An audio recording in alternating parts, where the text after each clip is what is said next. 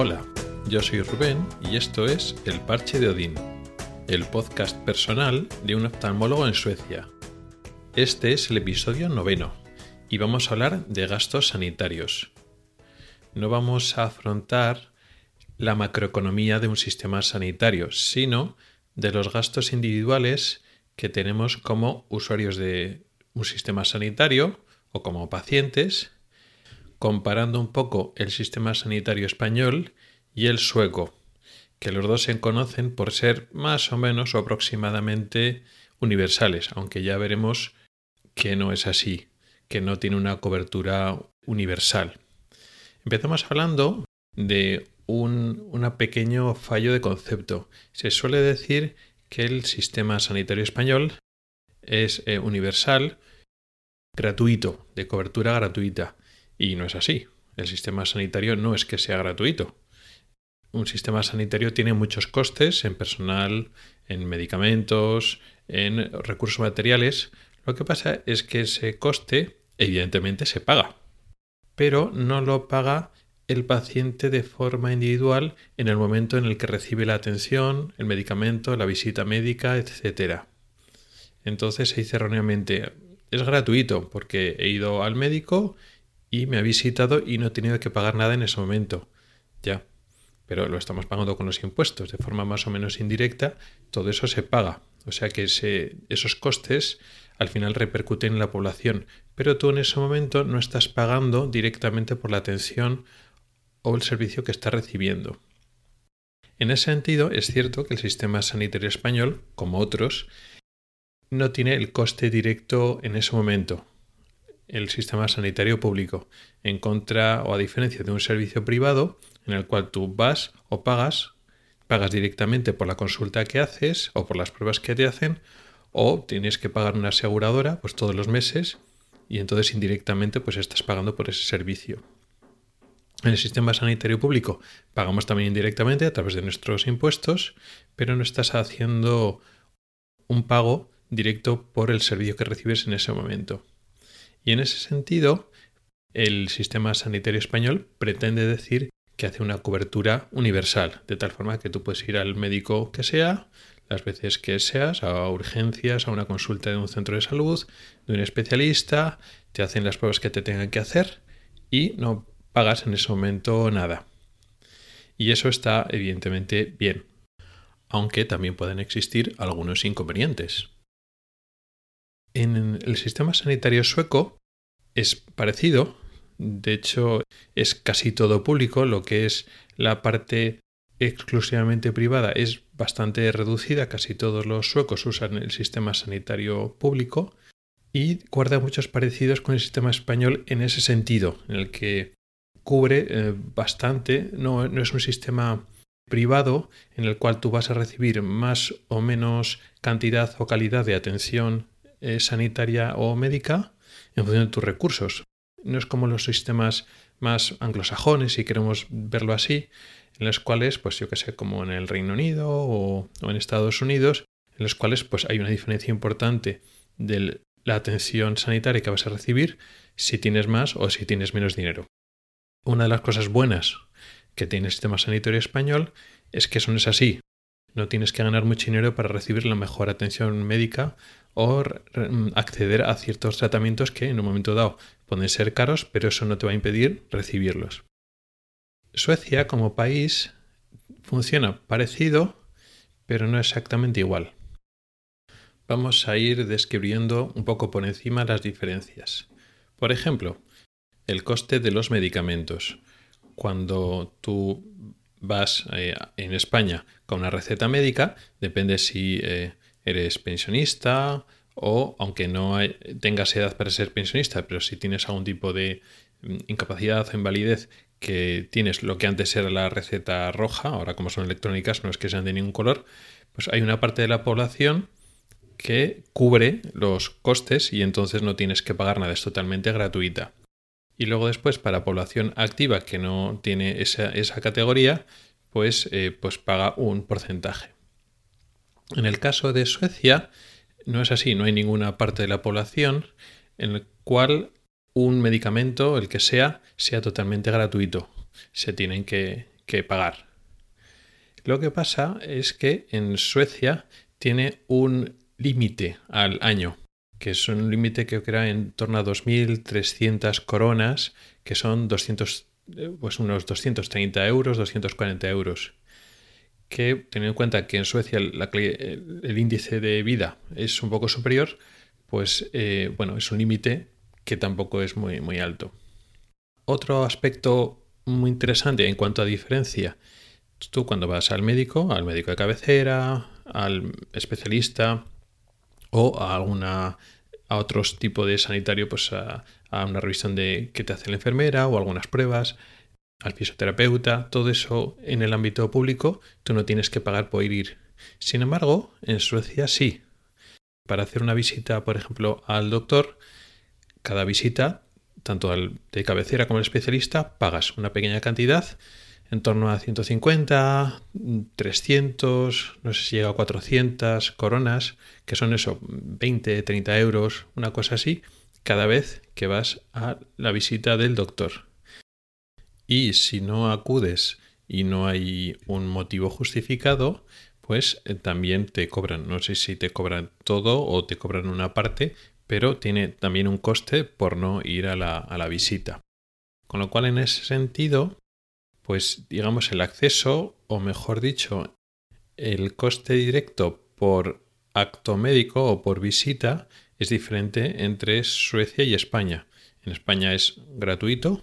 Luego la accesibilidad, la lista de espera, la dificultad que tengas para acceder al médico ya es otra cosa. Pero no hay un coste en el sistema público. Pero en Suecia sí, es un coste, bueno, reducido. Estamos hablando de eso, de 20, 30 euros, 40 euros por visita. No es enorme, pero está ahí.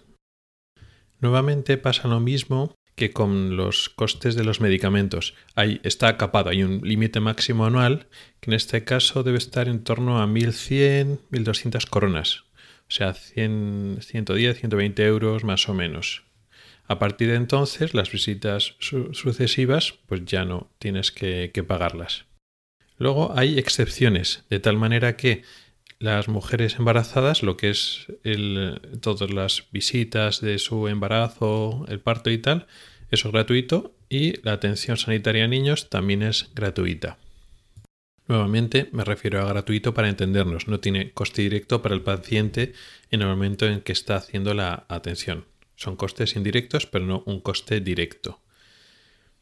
Entonces vemos que temas aparte de, bueno, pues de lista de, espera o de accesibilidad, etcétera, exclusivamente hablando del tema económico, parece que es más cómodo o es mejor estar en España porque efectivamente es totalmente, está totalmente cubierto. Pero eso es así o estamos simplificando mucho.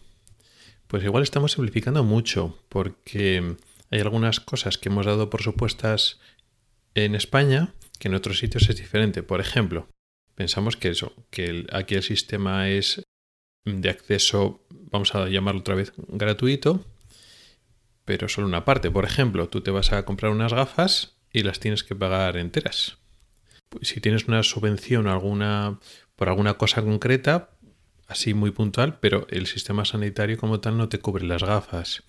O por ejemplo, los costes de la salud dental en general no están cubiertos, eh, pues para sacar alguna muela y para poco más, pero en general la salud dental no está cubierta por el sistema sanitario público en España. Lo hemos asumido como así, pero claro, no tiene por qué ser así. En Suecia, lo que es el cuidado dental, la salud dental, no está totalmente cubierta, pero sí está subvencionada. Por lo menos en parte se recibe una ayuda, un subsidio con lo cual, pues bueno, algo te cubre de eso.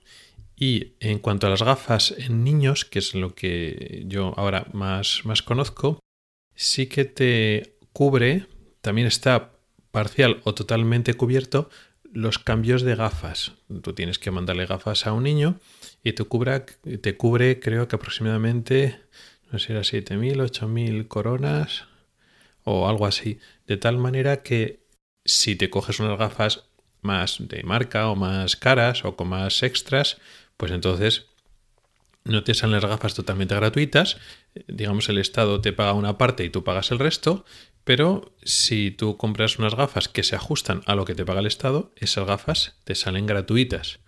Con lo cual, bueno, pues depende cómo lo veas así. Parece que el sistema sueco está pensado como para que tienes que pagar un poco para pues, la visita médica, un poco por el medicamento, etcétera, con un límite anual para que no te gastes mucho. Es decir, si tú tienes que ir mucho al médico y tienes que tomar muchos medicamentos, pues hay un límite anual, pues eso, pues entre unas cosas y otras, pues igual de 300 euros al año, una cosa así, y ya está. El coste no va a pasar de allí.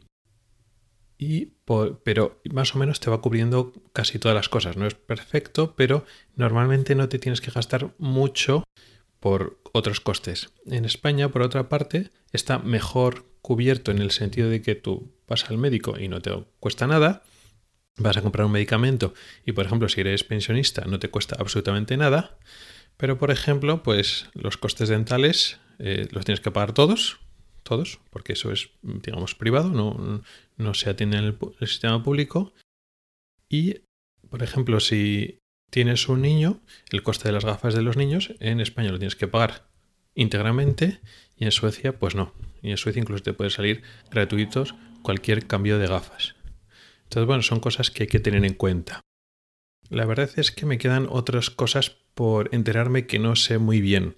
Cómo funciona, por ejemplo, pues eh, la fisioterapia, la rehabilitación, eh, ese tipo de cosas que muchas veces en España hay problemas de acceso en el público y es muy habitual que se haga por privado, no sé muy bien cómo funciona en Suecia, por lo menos de primera mano. Siempre se puede bueno, buscar por internet y a ver un poco lo que pone por ahí, pero mm, información de primera mano de eso no, no tengo. Entonces ya me iré enterando. Aquí he ido enumerando los hechos de cómo, de cómo funcionan eh, los costes directos comparando el sistema español con el sistema sueco. No he entrado a valorarlos ni a opinar.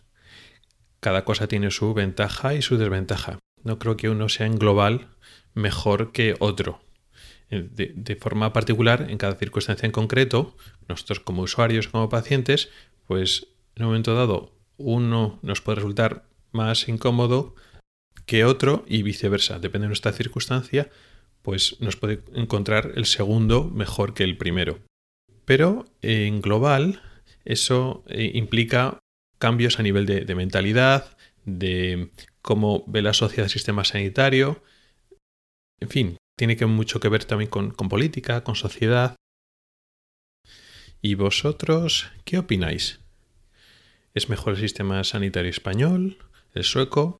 Me refiero solo a este tema de los costes directos, ¿no? sin entrar en otras consideraciones, olvidándonos un poquito de, lo demás.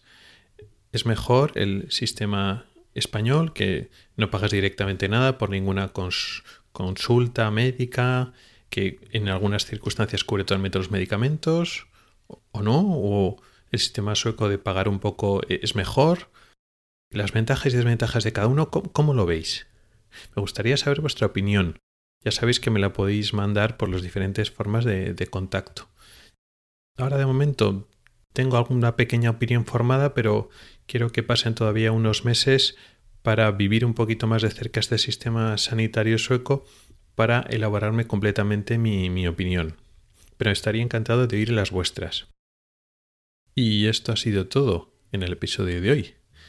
Quería darte las gracias por el tiempo que has dedicado a escucharme. Puedes contactar conmigo por correo electrónico en el o por Twitter en arroba el o también por el grupo de Telegram o a través de Telegram. Tengo el mismo nombre por todos los lados. Puedes preguntar dudas, proponer temas o hacer comentarios. En especial, puedes eh, contar tu opinión sobre el tema de hoy, sobre este sistema de, gastos o de copago, si lo quieres eh, ver así, eh, del sistema sueco, pero copago que está capado con ese límite anual, si está bien, si está mal, si es una buena idea, si es una mala idea. En cualquier caso, la semana que viene seguiremos hablando de otro tema y posiblemente también eh, hablemos de los comentarios del tema de, hoy. Si, si, hay controversia o hay opiniones diferentes y merece la pena comentarlo, lo seguiremos hablando. Nos oímos la próxima semana. Hasta el próximo episodio.